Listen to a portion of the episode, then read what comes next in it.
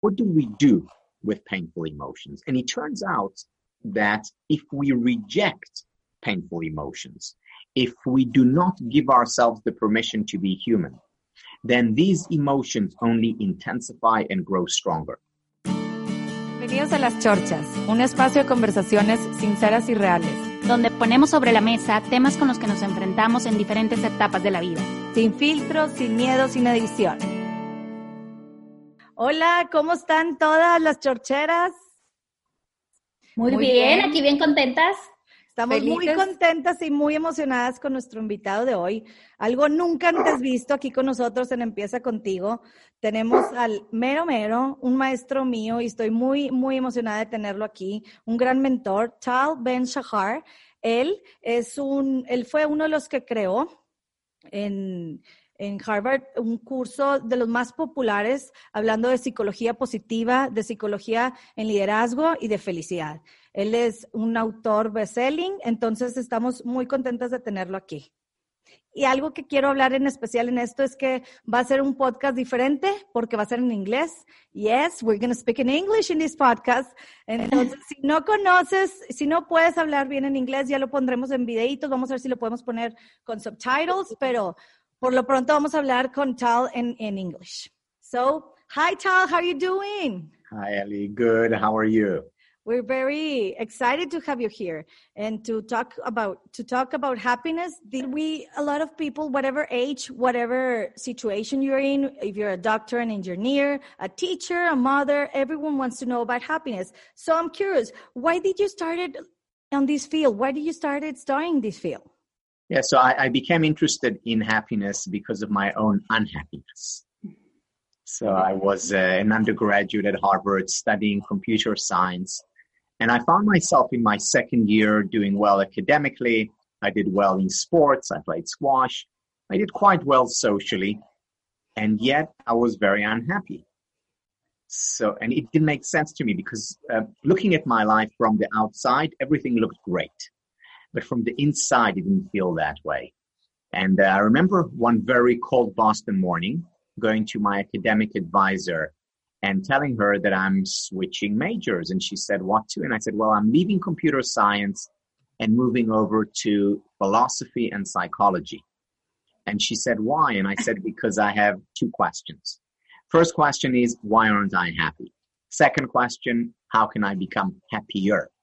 And it's with these two questions that I then went on to get my undergraduate degree as well as my graduate degrees, all the time focusing on how can I help myself, individuals, couples, organizations, and ultimately nations increase levels of well-being. And that's what I've been doing the past uh, 30 years almost. That's Great. wonderful. Dianis, go ahead. Oh, yes. What do you think about science behind happiness? Because first, we've studied, we didn't study happiness as per se. We now it's a a, a course that you can study. So how how can you explain what is the science behind happiness? Yeah. So first of all, you know, the, the, the biggest shift in this field uh, occurred uh, 20 some years ago, which is when psychologists got together and decided to study happiness scientifically. Because historically, philosophers talked about happiness in the 20th century and, and still today, uh, self-help, uh, gurus talk about happiness. Uh, it's part of new age. Uh, the difference with positive psychology is that it's the science of happiness, which means that researchers, psychologists, actually asked the same questions how can I become happier? How can we uh, deal with difficulties and so on? They asked it, and the answer came through the scientific lens. So that was a very big difference that, that occurred and a very important one. Because it's very easy to, to say, okay, well, in order to be happy, do what I tell you, uh, and I know that it's the truth. Versus, let's test it. You know, it's a theory, it's a hypothesis.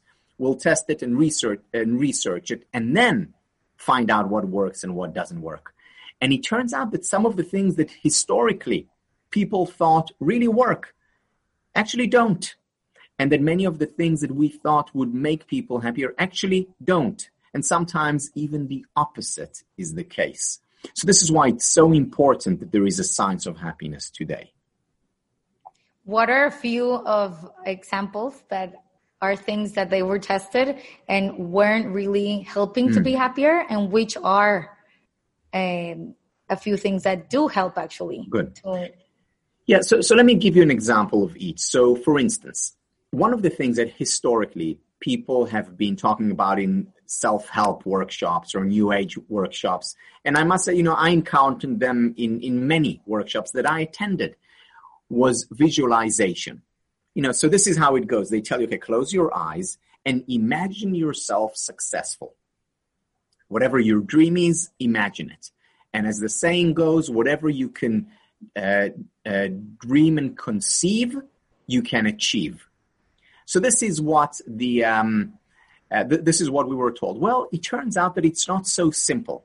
That actually, if I close my eyes and imagine myself, imagine myself successful, that is more likely in the long term to make me unhappy and less successful. Now, this goes against what so many people teach. So Shelley Taylor, she's a professor at UCLA, did research on visualization and what she found that yes, if you just imagine yourself successful, you'll be less successful, less happy. However, if you imagine yourself successful and then also imagine yourself on the path towards success, then that will make you happier as well as Big more difference. successful. So, yeah. for example, I can imagine myself getting a let's say I'm a student, I can imagine myself getting an A on the exam. Um, that won't help. That will actually hurt. However, if I imagine myself getting an A on the exam and then imagine myself studying for this exam, imagine myself putting the work that is necessary to get that A, then that will contribute to my success and happiness. Same with, uh, with work or relationships. You know, let's say I imagine myself and my my partner in an incredible relationship that actually in and of itself is unlikely to help however if i imagine us in an amazing relationship and then imagine all the things that w- that i need to do to make it amazing that's very different now that's a nuance that most workshops and seminars historically didn't identify and they were teaching people things that actually hurt them more than help them so do you see how important science is to yes. test these ideas? Yes, I feel like um, when you do the visualization without the path, as you say, um, of getting there to your goal or objective, then it could be very frustrating and contribute to more anxiety mm. on not getting the end result, right? Yes. Because it's not enough. The mindset is not enough. We need action. And that's what i love about what you talk always and repeatedly. If you hear some of tal's uh, lectures in youtube you can hear what there's so many. And that's what you say always um, to make action. And one of the things that I love that you always say and repeat, and you just said it when we initiated this, the permission to be human. Can you explain what do you mean about this? Because I think it's so valuable what you teach with this. Yeah, you know, this is an idea that um, I'm not the first to talk about it, and hopefully not not not the last. It's been talked about for thousands of years in uh, Buddhism, in some religion, and today more and more so in psychology. And this is the idea that painful emotions are natural. You know, as the Buddha said, suffering is part of life. The question, though, is what do we do with painful emotions? And it turns out that if we reject painful emotions, if we do not give ourselves the permission to be human, then these emotions only intensify and grow stronger. In contrast, if we give ourselves the permission to be human, meaning we uh, allow ourselves to experience the full range of human emotions the sadness, the envy, the anger, the uh, frustration, the anxiety if we allow ourselves to experience them, they will not overstay their welcome. They'll come in and they'll flow right out again. You know, there's a beautiful poem by uh, by Rumi, the Sufi poet who lived, you know, 800 years ago or so. Uh, the poem is called The Guest House. And it's really beautiful because what he talks about there is how we need to entertain and embrace and accept all emotions, all thoughts that, that arise. We shouldn't, uh, we shouldn't push them away because when we entertain them, when we embrace them, accept them, we learn from them, we grow from them, and they don't overstay their welcome. There's in fact two levels of pain, two levels of suffering. The first level of, of pain and suffering is the natural one. You know, if I see someone who's hurt, uh, who's being hurt, my empathy will lead me to, to experience pain. If someone I love uh, is, um, is hurt, of course I'm going to be uh, in pain. So that's the first level. That's inevitable. The second level is the level that rejects the first level. If I say to myself, no, I shouldn't be sad or I shouldn't be anxious, I'm adding another level of pain, of suffering to the anxiety and the pain.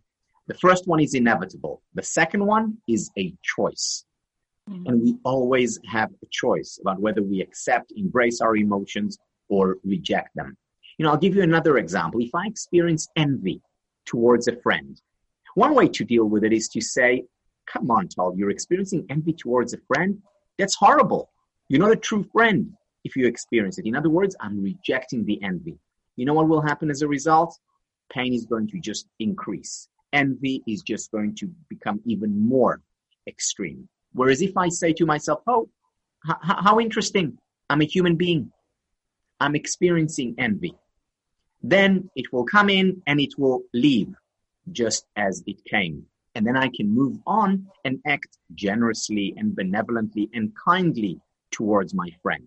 So the paradox is that when I reject the emotion, it grows stronger. When I accept it, it leaves and I'm more likely to act in an appropriate way. So by rejecting, we're giving it more power, so to speak, in a way. Exactly. Yeah. It's exactly right. Okay. And Tal, talking about happiness, is there a happiness gene? Are we born with happiness? Can we learn it? Um, yes and yes. So there is a genetic um, foundation to to happiness. Um, however, it doesn't mean that our happiness levels are set in stone. It just means that part of our happiness levels uh, are uh, determined by our genes.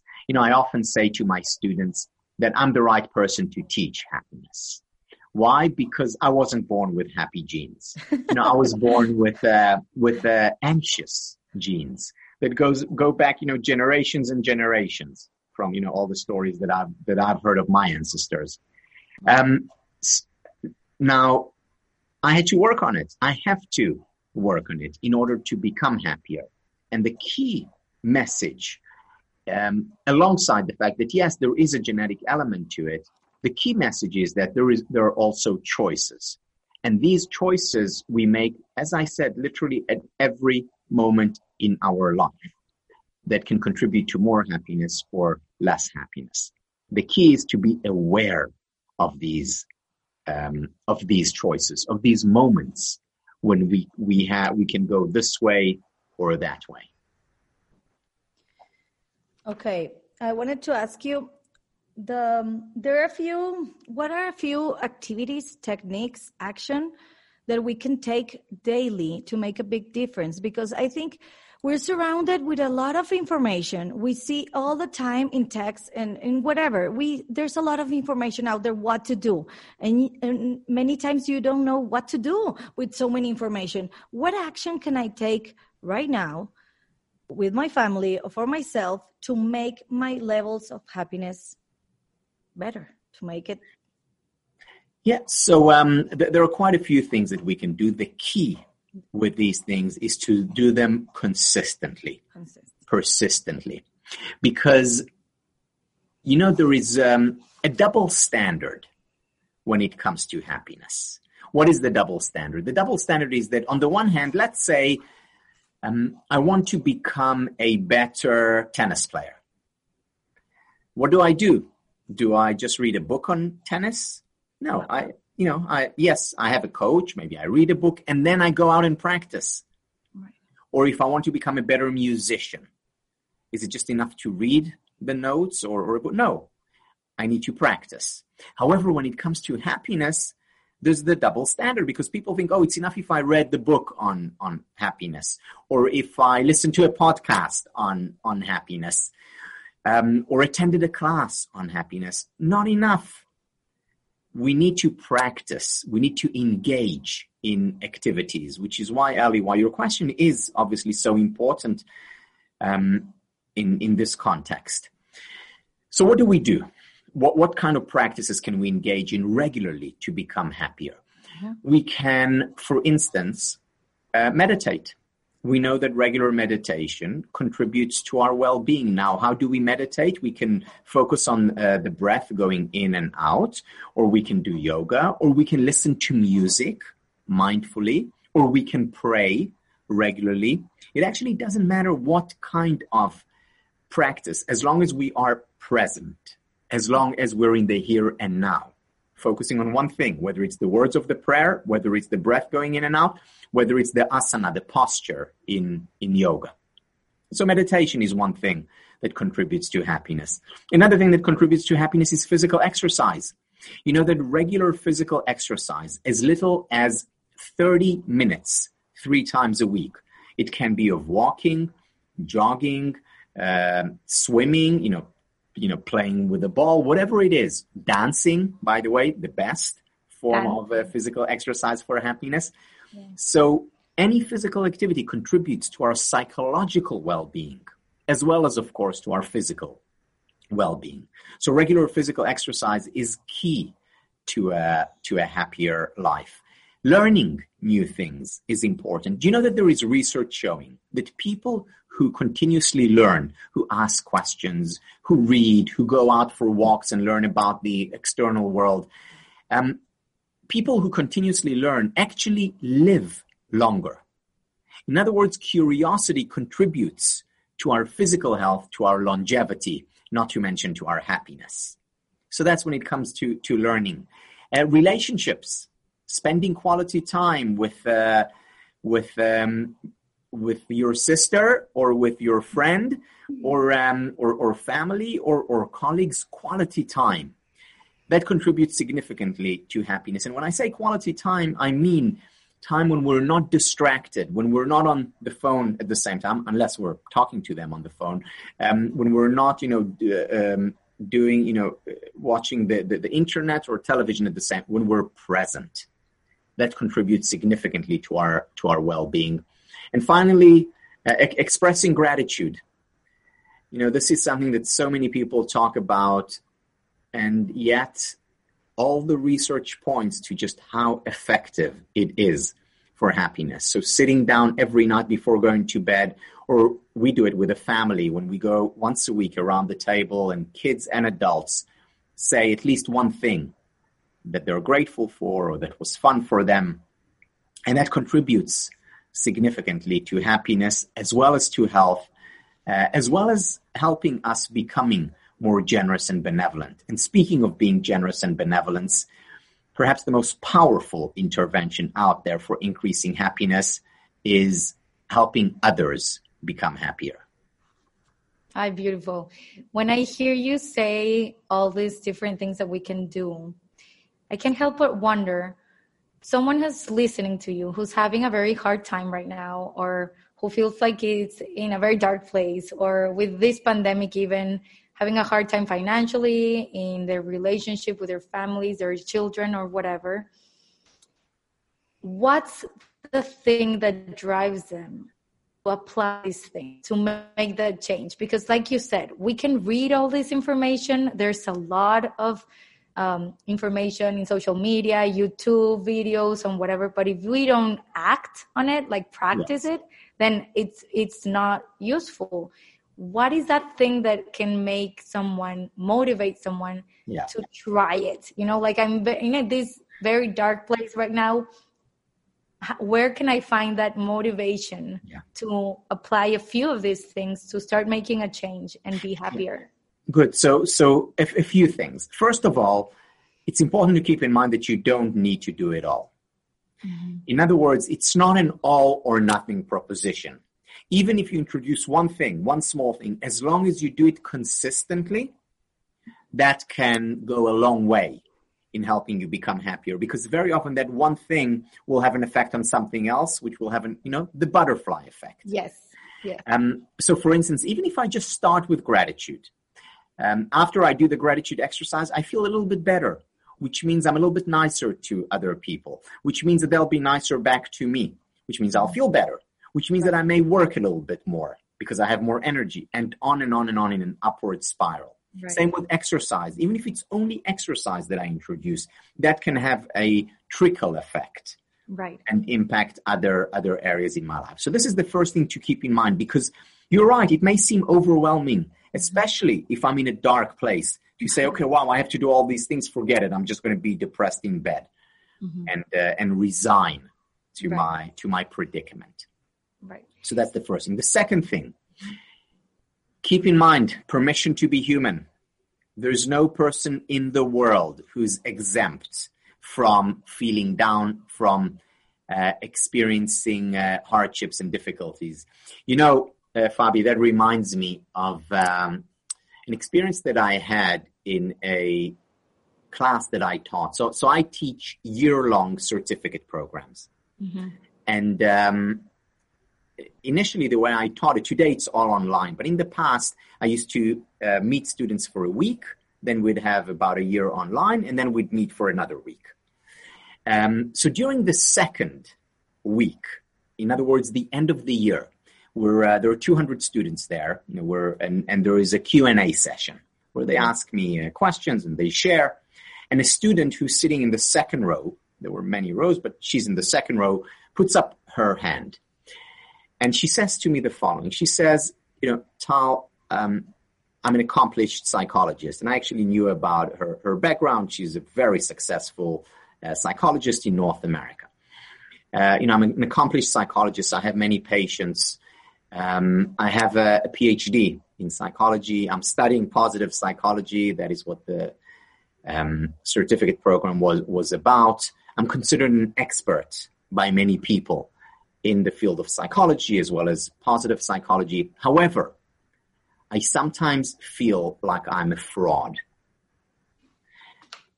And I ask her, uh, how do you mean?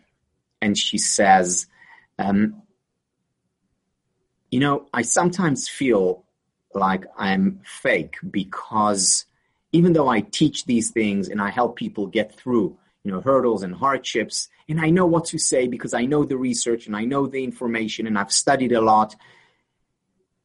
I feel like I'm a fraud because sometimes I go into these dark places. And she begins to cry as, as she's telling me this. And I say to her, um, Thank you for sharing. Do you mind if I ask a question to the rest of the group? Again, there are 200 people there. And she said, Sure. So I asked the rest of the group, I said, I'd like you to put your hand up if over the last three months you have been to one of those dark places. So I asked this question and she's looking at me and I say to her, uh, just look behind you. And she look, looks behind her. Everyone. Everyone yeah, has their hand up. Right. And she looks back at me and I have my hand up and I say, me too. We all go through these dark to these dark places. And you know, I spoke to them before about the permission to be human. We're all there at times. Um, and then I look at her again, and suddenly I notice something in her eyes. And I say to her, You don't believe me, do you? Mm-hmm. I say, You don't believe me that I also go into these dark places at times. And she said to me, No, I don't. Because you see, what she sees is she sees me talking about these ideas, and I'm fluent with these ideas. You know, this is what I dedicate my life to. And she says, okay, everyone experiences, or many people, but not him, or this other teacher, or this other expert. And when I become a teacher like him or like that expert, I'm not going to experience it too. And it was a very important lesson for me as well as a teacher to understand how deeply rooted this misconception is. That people really believe that it's possible to get to a state where you're experiencing nirvana constantly, where you're always happy. It's not possible, or at least I haven't discovered it, or any of the people, the experts that I know, they haven't discovered it. You know, what the science of happiness is all about is not eliminating painful emotions. It's about helping you deal with painful emotions. What it is is essentially about strengthening your immune system, your psychological immune system. What does it mean to have a strong immune system? It doesn't mean you don't get sick. It simply means you get sick less often. And when you do get sick, you recover more promptly. And understanding that, really internalizing this fact that suffering and pain and disease and envy and sadness and anxiety, accepting that they are part of who we are, that is halfway there in leading a more full and fulfilling life. So that's the second very important thing that I would say to that person who is in the in a dark place. You're not alone. Right. We all experience it. And when we feel that we're not alone, it makes it so much easier, so much more manageable to deal with it because then we understand that there is hope, that this too shall pass, just like it passes for everyone or almost everyone. And you know the difference between sadness and depression? The difference between sadness and depression is that depression is sadness without hope. Depression is sadness without hope. And when we know that we're not the only one, when we're not alone, then it gives us hope the other thing, and, and related uh, to, to what you said, what do I tell a person who is in that dark place? I tell them, don't wait. Don't wait till you're motivated to act. Just act. You know, there is a common misconception that many procrastinators have.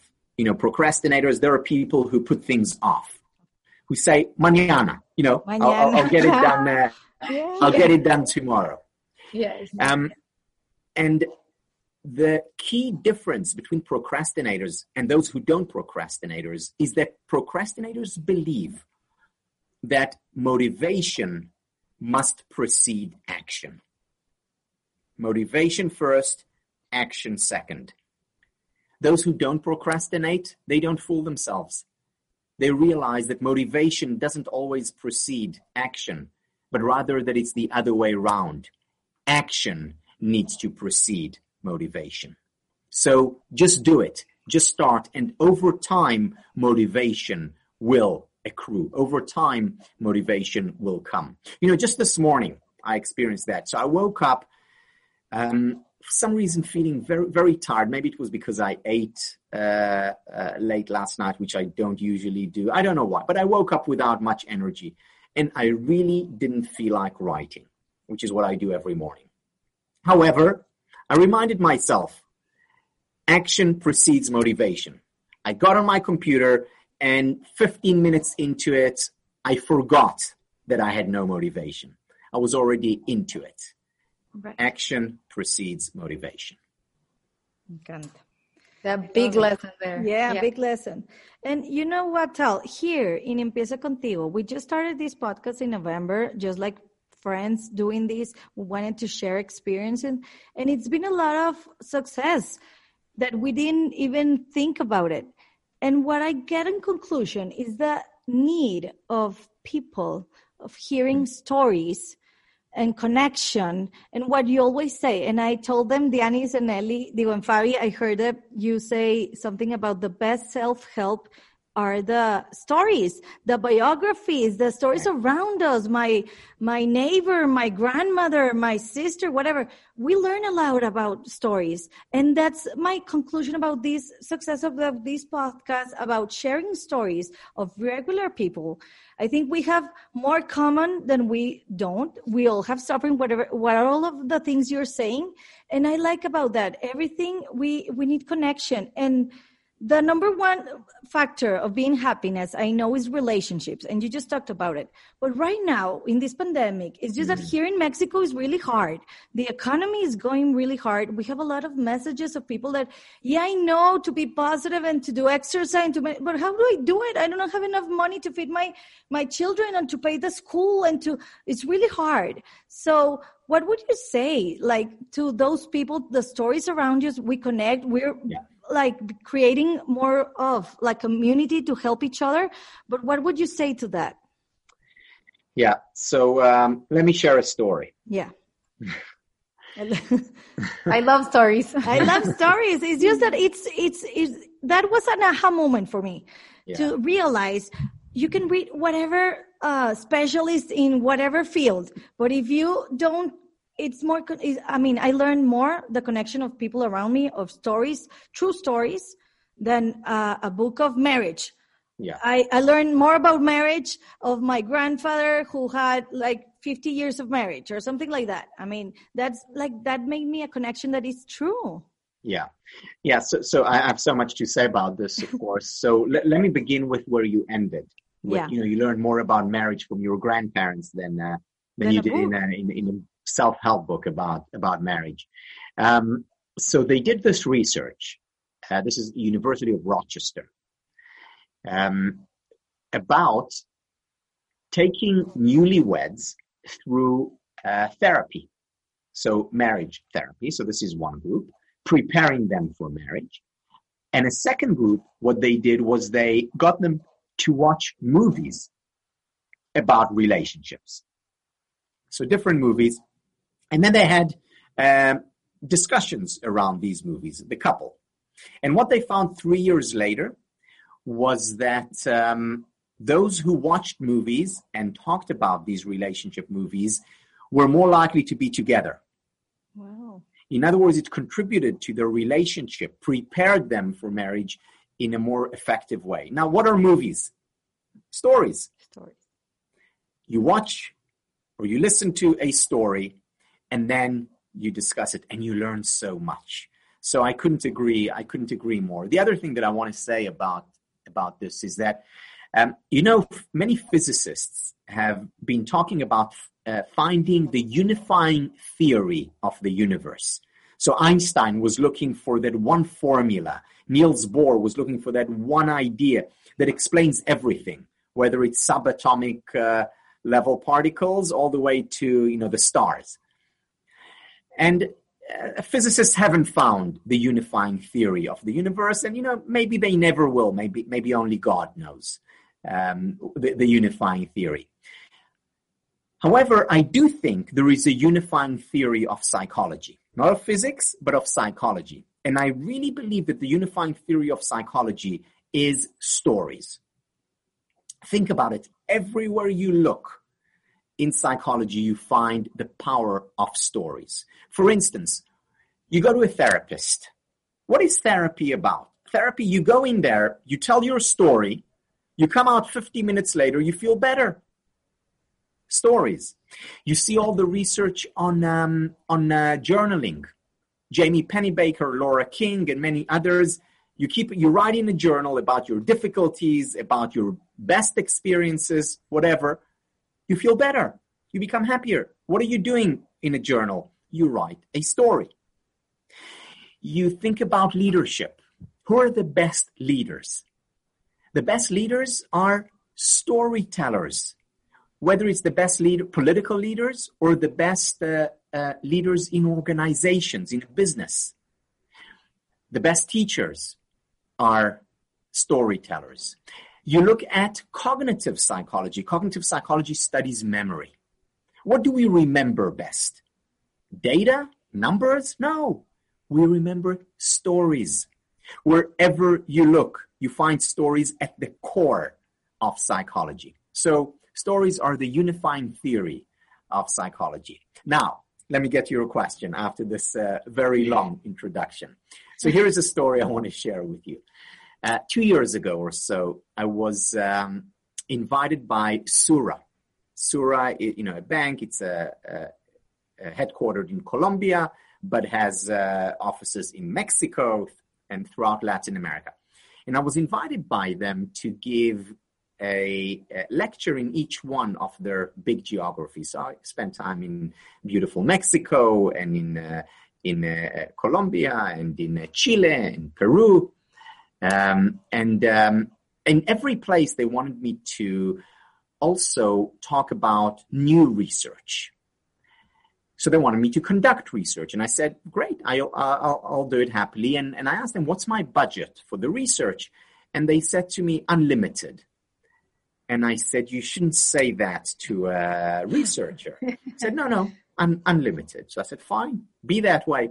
So I went out and, and did research, looked at happiness levels in Latin America, and because I had unlimited budget, um, I used the control group as the rest of the world. So I compared Latin America to the rest of the world in terms of happiness. And we found some fascinating stuff. For example, we found that Latin America is the happiest region in the world. But I must say that wasn't a surprise because we knew that already. We know that Latin American countries are generally happier than other countries. But there was one other thing that surprised us. And I remember uh, I was on a flight when I um, saw that in, in the data set and I almost jumped out the window. I was so excited. so here is what, here is what I found, um, or what we found. What we found is that yes, Latin America is the happiest region in the world. However, we also broke it down into age groups. And we looked at um, 18 to 34 year olds, 35 to 54 year olds, and then 55 and up. That's that's how we broke it down. And the Latin American countries were happiest all thanks to the older generation. Meaning, if you only looked at the younger generation, 18 to 34 year olds, Latin Americans were not happier than North Americans. They were also not happier than Europeans. The interesting question is why? What is the difference between the older generation and the younger generation? And we found two differences, one small and one big. What, what accounted for a bit of the difference was spirituality. So the older generation was more spiritual. Part of the spirituality came because um, they were more likely to go to church. Um, other parts of spirituality was because they found more meaning and purpose in their life. So it could be religious or secular. The biggest difference, though, between the young and the old generation was in Latin America was relationships. Now, it wasn't that relationships weren't important for the young generation. They were as important as they are for the older generation, but they looked very different. For the older generation, relationships were face to face. For the younger generation, too many of the relationships were online virtual. And unfortunately, 1,000 friends on social media are no substitute for that one best friend that you meet with, you interact with, you, you play together in the same sandbox. So virtual is no substitute for the real. That was the, our biggest conclusion from, from that research. Now, that's great, but it's also a problem, Ali, in terms of what you're talking about. What do we do today? Yeah. What do we do today? COVID 19, uh, social distancing, quarantine. We can't hug as much anymore. And Latin America is a very tactile yes, society. You know, hugs all the time. Yes. And, and there's a lot of research showing the benefits of hugs. What do we do in the world today? What do you tell someone who who, who's not getting, and most of us are not getting our quota of face to face interactions, not getting our quota of hugs. So today, the distinction between virtual and real relationships is not that helpful. There is another distinction, though, that is helpful and is important to make. And that is the distinction between superficial and deep relationships superficial and deep. Because I can have a virtual relationship with someone, you know, sending emojis and LOL and, you know, just brief uh, WhatsApp messages. Or, you know, so that, so that would be superficial. Or I can get on the phone and talk for an hour with a friend. or get on Zoom and interact with my sister or family or colleagues or friends and really spend time, quality time together. So the fact that we don't have the real today or as much of the real today doesn't mean that we need, need to do away with depth of relationships. And that is crucial because loneliness hurts us psychologically as well as physiologically. And the way to overcome loneliness is not by having a thousand likes on social media. It's by having a thousand minutes of conversation with friends and loved ones. Right. Oh, so tell. true. So yes. true. I feel like I feel like there's um I feel like we're in a huge world experiment with this pandemic going on socially, um, with behavior, human interaction, everything. I feel like it's an amazing forced opportunity mm. To learn from this and to get Grow. data from this yeah. as well because I would never imagine something like this ever happening during my lifetime, you know? I, I know, you know, I, I, I often say when I talk during these times, I often say to, to, to the people, you, unless you're 102 years old, you've never lived through anything like it. Exactly. Um, and so, um, you know, it really are unusual times. And you're right, it is an experiment, and hopefully we will emerge stronger and better uh, from it. And it won't just happen, meaning we have to consciously go through it and consciously decide uh, to learn and even more importantly, apply our learning. Know, after uh, 9 11, right. some of my colleagues did research specifically in New York uh, because they just by chance happened to have data from before 9 11. Mm-hmm. So they mm-hmm. tested, you know, the same uh, traits and variables after 9 11. Some of the things that they looked at was kindness and generosity and empathy. And uh, what they found was very clearly New Yorkers became a lot kinder, more generous, more empathic, more benevolent as a result of 9 11. Right. Um, which was nice, which was heartwarming to, to observe and uh, to see. But when they went back a year later, they were right back where they started. In other words, that change, that positive change that so many experienced didn't last. Right. And I really hope that this will be different. And, and I think it will be different, eh, first of all, because it's not just one event that, you know, happened, a very powerful event, but one event. This is ongoing. So hopefully, you know, we have more time to, um, to, for this new normal. Right. To, um, to become, to become natural for the neural pathways to form, and it takes time for neural pathways right. to form. So hopefully the change will be lasting, but still it will be up to us to be conscious of the change and then to implement and make sure we consistently implement that change. Totally. One more thing, Tal. We as parents, we want to raise happy mm. kids. And in these times, how can we raise happy kids? Yeah. Um, you know, the, the question I think should always be how can we raise happier kids or how can we become happier? Um, because, you know, when people ask me, Tal, so now after 30 years doing what you're doing, are you finally happy? Um, my answer is I don't know how to answer this question because I don't think there is a point before which we're happy, after which uh, or before which we're unhappy, after which we are happy. I rather think it's a continuum. And on that continuum, we can always become happier. So, yes, I'm a lot happier than I was 30 years ago, but I also hope that I'll be happier 10 years from now than I am today. In other words, it's a lifelong journey. Um, mm-hmm. So, in these times, kids are struggling, and it's natural and it's fine. Um, and the last thing in the world that we need to tell them is don't be sad, don't be anxious. You should be so lucky because you have food and you're safe and you're healthy. No, that's not what they need to hear.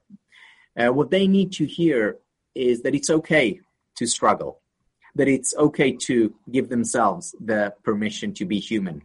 The way we do it, most importantly, is when they bring up an issue, we're there and we listen. This is the most important thing we can do for them. This is the most important thing, by the way, that managers today can do for employees.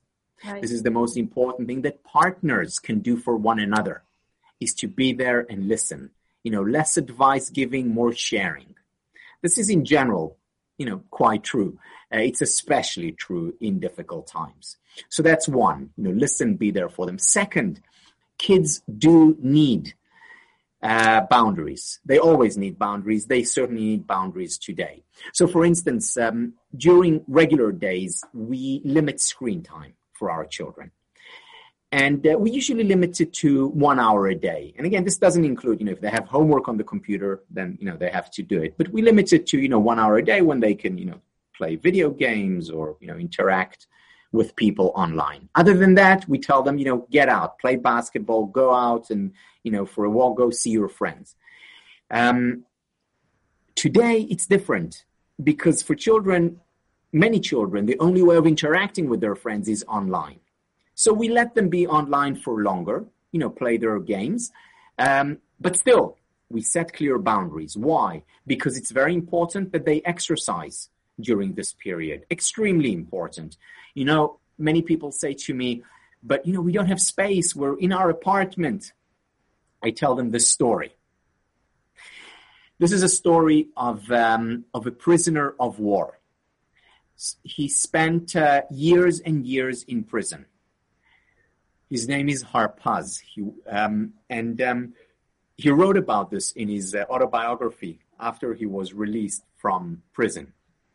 And what he wrote about was that he was put in um, in a, a cell which was about three meters by three meters, where he had, you know, the toilets were there, and his, you know, he had a small desk there, and of course he had his uh, mattress there. That was his life. He was in solitary confinement for years. He said one of the things that kept him sane during those years is that every day he would exercise. How did he exercise? He would make the figure eight in the room. He did it 600 times every day. That was his daily exercise. Now, if he could do it, I don't think we have an excuse. Whether it's jumping in the spot, whether it's uh, if we can walk, go outside, even better. If we have a stationary bike, great. But we need to find a way to exercise and to move. And we need to get our children to move. They can't be in front of those screens all day. Very unhealthy. Yes. Third, they need to also interact with us. We'll have, you know, meals together. They don't need to talk if they're in a bad mood or, or if they're teenagers. It's okay, but they need to be there. They need to be present with us. Um, so these are the um, the basics in addition, distraction is important. Distraction in the form of fun things, enjoyable things. It could be watching our favorite comedy. It could be watching our film with the, the movies with the whole family. Doing things that are fun so that it dis- distracts away from the concern and worry that are there, that are natural. But it doesn't mean we need to experience them 24 hours, seven days a week. Thank you for the yes advice. Very important. Listen. I can um tell when I hear you talk about uh, Diani's question on parenting in these difficult times, and I hear you speak about all these boundaries. I'm not a mother. Um, at the time, but I can't help but wonder, no, but wondering um, of applying the same boundaries that you just talked about on my own life. Like if we mm. take care, if everyone takes care of their children and worry about them and want them to be happy, why not want to play some boundaries to ourselves and to make us like be healthier, happier, and play some in our today practice some exercise, have that um, conversation with yes. someone that's quality time with someone. Like those sound like great advice for everyone, not only children, right? Absolutely. And I'll say even more than that. It has to start with the self. You know, Start every with time you. That's we our get, name. Start Our with name, you. Empieza yeah. contigo. That's our name. Starts with you. You have the choice. So I love that you say that because it's true. yeah, you know, and and uh, Ralph Waldo Emerson, who's a North American philosopher, once said, um, "I cannot hear what you say because what you do speaks so loudly." So our actions are more important than than our words. So with children, we need to lead by example. As Mahatma Gandhi said, be the change you want to see in the world. Right. Um, this, though, also uh, addresses a, a much broader point that, that I want to um, that I want to talk about a little bit because I think it's so important. Um, and that is that many people say have said to me over the years, you know, yeah, I, I pursue happiness, it's important. I realize it's important, but but I feel uncomfortable doing it. And the reason they give for feeling uncomfortable doing it is because they said because it's selfish. Because pursuing happiness is about thinking about me. What justification do I have to do it? And, and here is my answer. You know, if you open the, the dictionary and you look for synonyms for words that mean the same as selfish, here are the words that you would find. You would find evil, uh, bad, immoral. Selfish is about being self centered, inconsiderate. These are the words that you would find for selfish. Now, no one wants to be all those things. I don't want to be evil or bad or self centered or immoral. Mm-hmm. So selfishness has gotten a bad reputation. Now, look at the opposite. Let's look at the word selfless. You look at words that mean the same as selfless moral, saintly, kind, generous, altruistic, moral, ethical, and so on. So there's a very clear distinction between these two words. The thing, though, is if you think about it, when you think about yourself, when you contribute to your own happiness, what happens is that you're also helping others for various reasons. First of all, because you're leading by examples. Children will ultimately do what you do, not what you say. Employees will ultimately do what you do, not what you say. In other words, if you lead a life where you contribute to your own happiness, they will also contribute to their happiness. In other words, by helping yourself, you're helping others. Not only that, you increase levels of happiness for yourself, you become more generous, you become kinder. You go on a plane, what's the first thing that they tell you? They tell you, in case of emergency, put your oxygen mask on first before you put it on the person who's dependent on you. Because in order to help others, you first need to help yourself. In other words, this distinction between selfish as bad and selfless as good, it's an unhelpful, in fact, it's a very destructive distinction. The two have to come together. The word that I would use instead of being selfish or selfless is being self-full. Self-full. Because it's when I take care of myself. Yes, selfishly. Egoistically. Yes, then I'm also helping others and taking their, taking care of others. They go hand in hand. I'm being self-full. So, you know, Fabi, when you say um, we need to, we can apply all these things to ourselves, self that I was talking to Dianis about. It's not just that we can; we need to do it. Right. This is the moral right thing to do. To first apply to self, and then by extension, apply it to others as well. I feel like uh, the word selfish got a very bad reputation in our language, right? But um, I feel there it's our responsibility to live our lives as happiest as we can and to take care of ourselves, it's no one else's responsibility. So I feel like that resonates with me. Like you have to take care of yourself to take care of others, but first take care of yourself because then, as many say, your ga- your glass will be full, and that's when you can share. Exactly. If your glass is empty, you can't share anything, right? Yes. Ya concluimos. Sí. Okay. Any other comments or ideas you want to share Yeah. with us, Tal? Yes, I, I'd, I'd like to end with uh, with a story. So, uh, you know, Fabi, you said we need to take responsibility.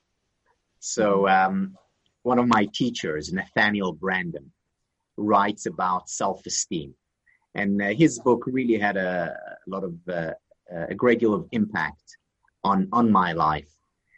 And I ended up writing my dissertation, my PhD work on his work. And when he talks about self-esteem, he talks about a few pillars foundations of self-esteem. And one of them is taking responsibility. And um, the way he teaches it and the way he writes about it, he says, we take responsibility when we truly understand and internalize the fact that no one is coming. That no knight in shining armor is coming to save us, or a princess bride is coming to liberate us, or a great manager or a great leader. No one it's up to us and us alone to make the most of our lives. That is when we take responsibility, when we internalize the fact that no one is coming. So he was he was teaching this in, in one of his uh, three day workshops, and uh, towards the end of the third day, he talked about about this, and a student from all the way in the back of the room puts his hand up. So Nathaniel Branden uh, says yes, and the student says, "Dr. Branden, I understand the importance of taking responsibility. I also understand the metaphor, the story, the idea that, that no one is coming. But Dr. Branden, I disagree.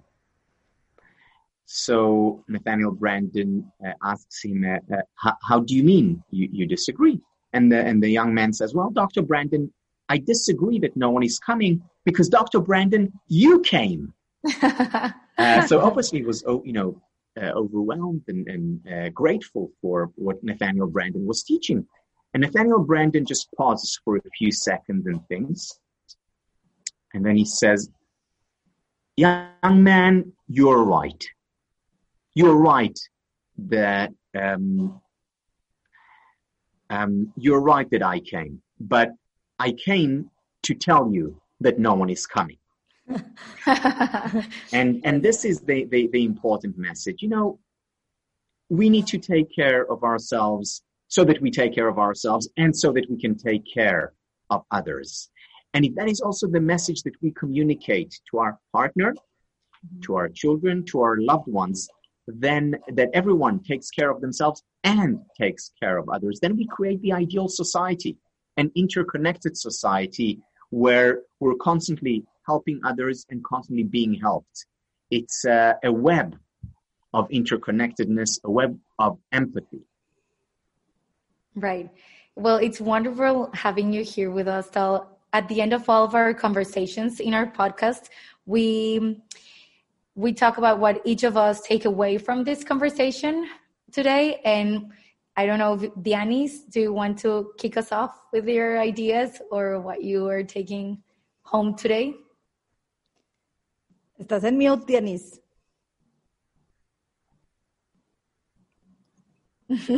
You're muted. Sorry, I was. First of all, thank you, Tal, for being here with us and sharing all these beautiful stories.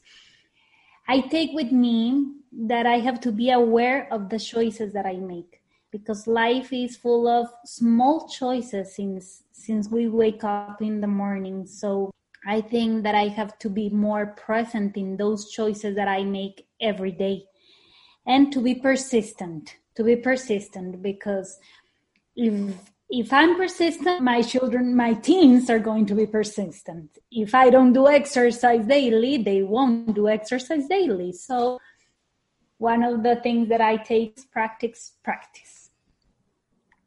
What about you, Ellie? I'm very, I have a lot of things to say.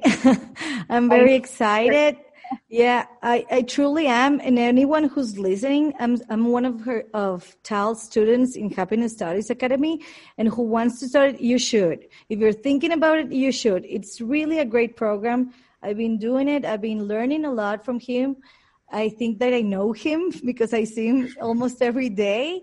but it's really great to surround yourself with these kinds of learning, of these kinds of conversation, of new ideas to take into your personal um, to your personal life or to your others or to teach it to teach it it's really really great to have fresh ideas and new ideas of the new things in this field of happiness is very interesting and it's going to be uh, for your life for all your life. I think these tools, learning these tools, should be in schools, should be in every program.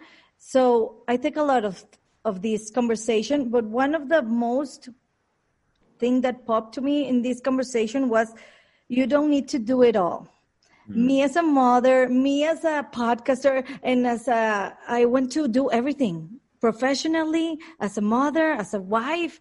So that resonated with me. You don't have to do it all one day at a time. It's the permission to be human, the permission to take it easy, to enjoy it. I've been really enjoying time here at home with this pandemic to enjoy my kids. They grow so fast. So that's what I take about this conversation to don't need to do it all. And you, sister, what do you take from this conversation? Well, definitely. I even took notes. So yeah, I'm me too. notes. I'm very grateful to that we had this opportunity to talk to you, Tal. Um, but if I had to choose only one idea from this conversation, um, it would definitely be not to wait to feel motivated to start with just one change or one thing to do, to be persistent, but not to wait to feel motivated. I feel like it's such a wrong idea that we might have on motivation. It doesn't have to feel great. It doesn't have to. Um, we don't. We don't have to feel the motivation before we act. Just act. Like just go for it, right? And I'm definitely starting today, not mañana, and applying this, right? And well, last but not least, before we leave, Tal, I don't know if you'd like to share an idea that would like that you would like our audience to reflect on on what would that be? Like an idea maybe that you would love our audience to one more one more idea before yeah. you leave we had all these ideas but we love concluding with this because it helps we feel like it helps to like talk about it again you know so let me share with you um, an, an idea that I've been uh, thinking about a lot. And again, it's very simple and straightforward. Mm-hmm. Um, but I think it make it has made a big difference uh, to me, and I think it make a big difference to many people. And that is engage in uh, conscious and uh, proper breathing. You know, we all we talk about breathing, and we say, "Well, what do you mean?" I, I, I breathe, I breathe, and you know, when I stop breathing, I stop living. I, I don't need to think about it. Well, it turns out it's not, it's not so simple or straightforward because many people today breathe through their mouths most of the time. And of course, when I talk, I breathe through my mouth, but it's much healthier when we can. It's much healthier to breathe through our noses. And it turns out that if we uh, become more aware of it and spend more time breathing through our noses, we'll lead physically healthier lives as well as psychologically healthier lives. So uh, I would like to also recommend the book that opened my eyes, or uh, my nostrils, I should say, to this idea, um, which is a, a book by James Nestor, N-E-S-T-O-R, on breath. Um, and even even if we take again small changes make a big difference. Even if we take just three or four extra deep breaths a few times a day, we remind ourselves. We set the alarm clock to remind us to take three or four deep breaths through our nostrils. That in and of itself can make a difference. Wow, that's great. Well, thank you, Tal. Definitely, we're leaving with a lot of great um, ideas and actions that we can take. And so we're very grateful. It was wonderful having you here with us. Uh, we would love to have you again sometime soon, maybe. That would be wonderful. Um, and well, it was Thank an honor. you, Tal. I'm very grateful, very grateful because you teach me and I teach friends and I teach family and it's like the paid forward kind of thing. So really making a greater community. I really truly believe it. So thank you. Thank you, Tal. Thank you, Ellie. Thank you, Fabi. Thank you, Dianis. I'm very grateful that you're taking these ideas and uh, and making them accessible. Hey, Tal. Thank you very Thank much. you. Thank, Thank you. you for your time. Thank you. Bye bye. Bye. Acompáñenos cada semana con un nuevo tema. Comparte con tus amigos, con tu familia Y síguenos en las redes de Empieza Contigo. y recuerda, Todo puedes cambiar si empiezas contigo.